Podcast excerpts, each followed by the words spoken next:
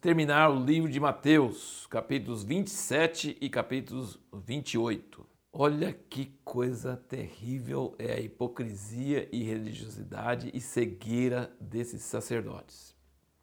Realmente, pessoa religiosa é cega, não consegue enxergar. Eles não queriam entrar lá no fórum com Pilatos para não se contaminar, para poder comer a Páscoa, sendo que eles estavam matando um homem inocente. Eles não criam que ele era filho de Deus, obviamente.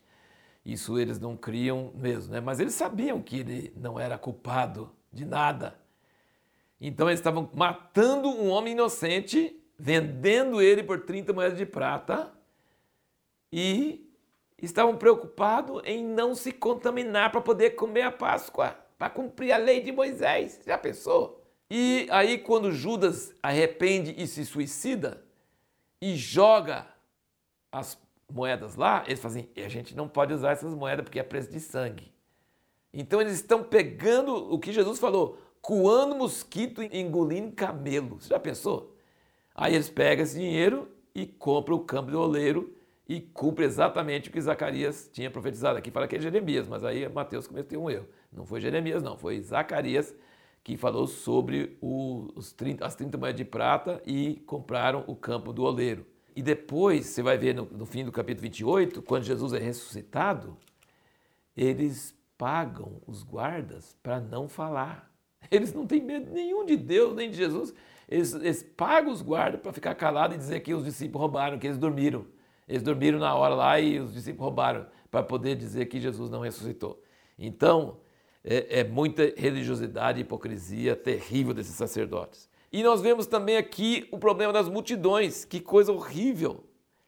Porque as multidões sim, seguiam Jesus e queriam curas, e quase queriam fazer ele rei.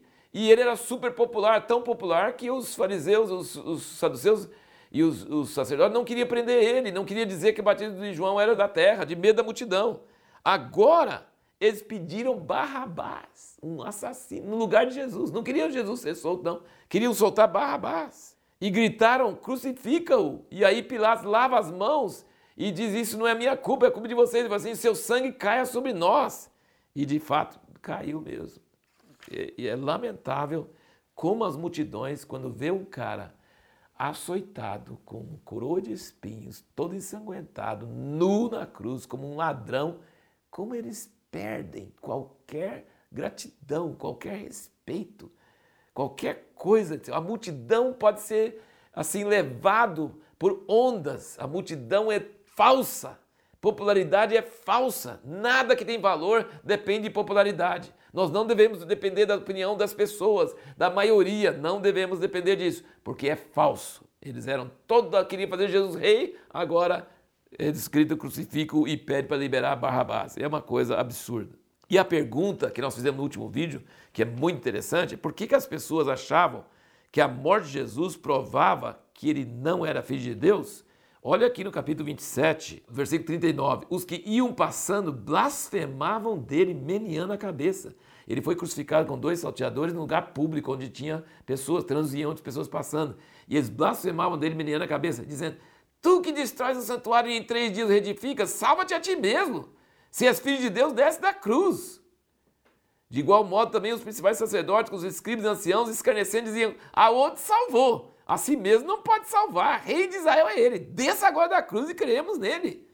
Confiou em Deus, livre-o ele agora, se lhe quer bem, porque ele disse: Sou filho de Deus. O mesmo lhe assaram em rosto também os salteadores que com ele foram crucificados.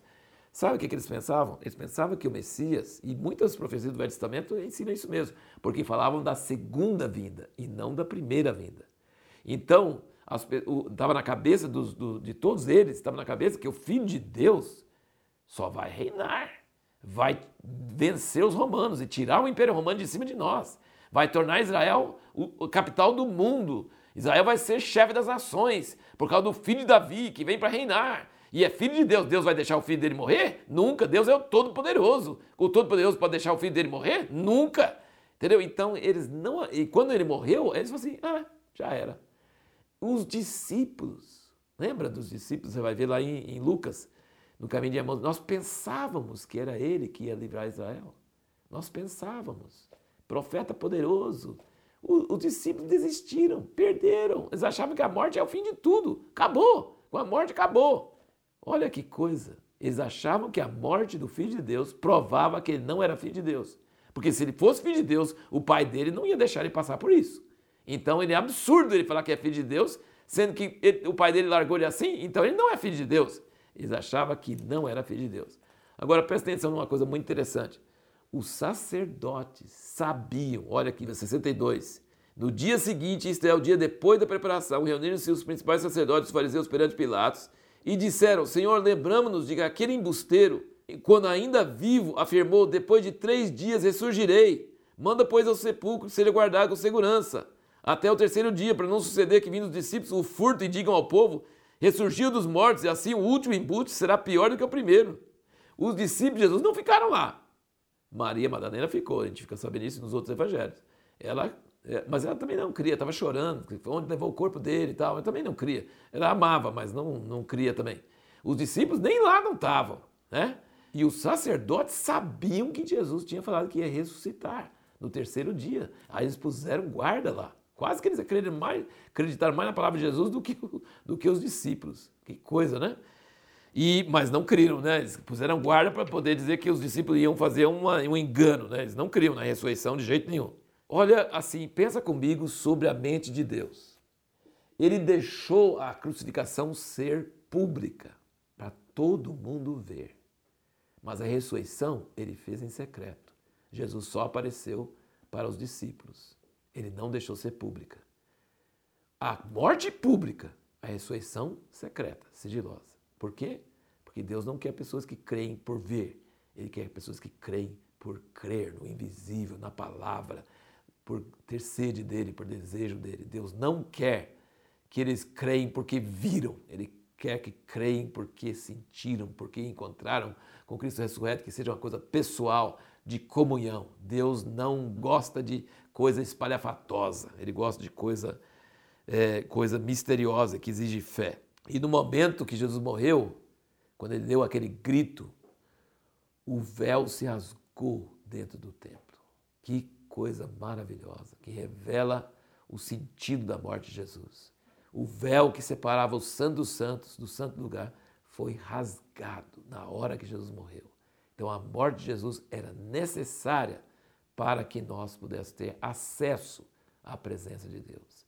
Ele religou o homem com Deus. Essa é a verdadeira religião, religar o homem com Deus. Quando ele rasga o véu significa que o pecado que nos separava de Deus foi pago e agora podemos ter acesso à presença de Deus.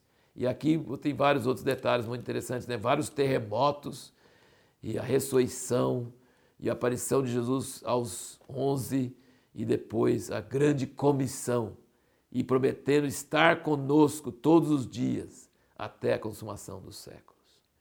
Ele falou que é para fazer discípulos de todas as nações e que ele estaria conosco até a consumação dos séculos. Só um outro detalhe, assim, vários outros detalhes, você vê quantas coisas literais do Velho Testamento foram cumpridos. As 30 moedas, o campo do oleiro, quando ele gritou, Deus meu, Deus meu, por que me desamparaste? É o Salmo 22. Jogaram sorte por suas roupas, também está no Salmo 22. Não quebraram seus ossos, está na Páscoa, que é, não é para quebrar nenhum osso do Cordeiro da Páscoa.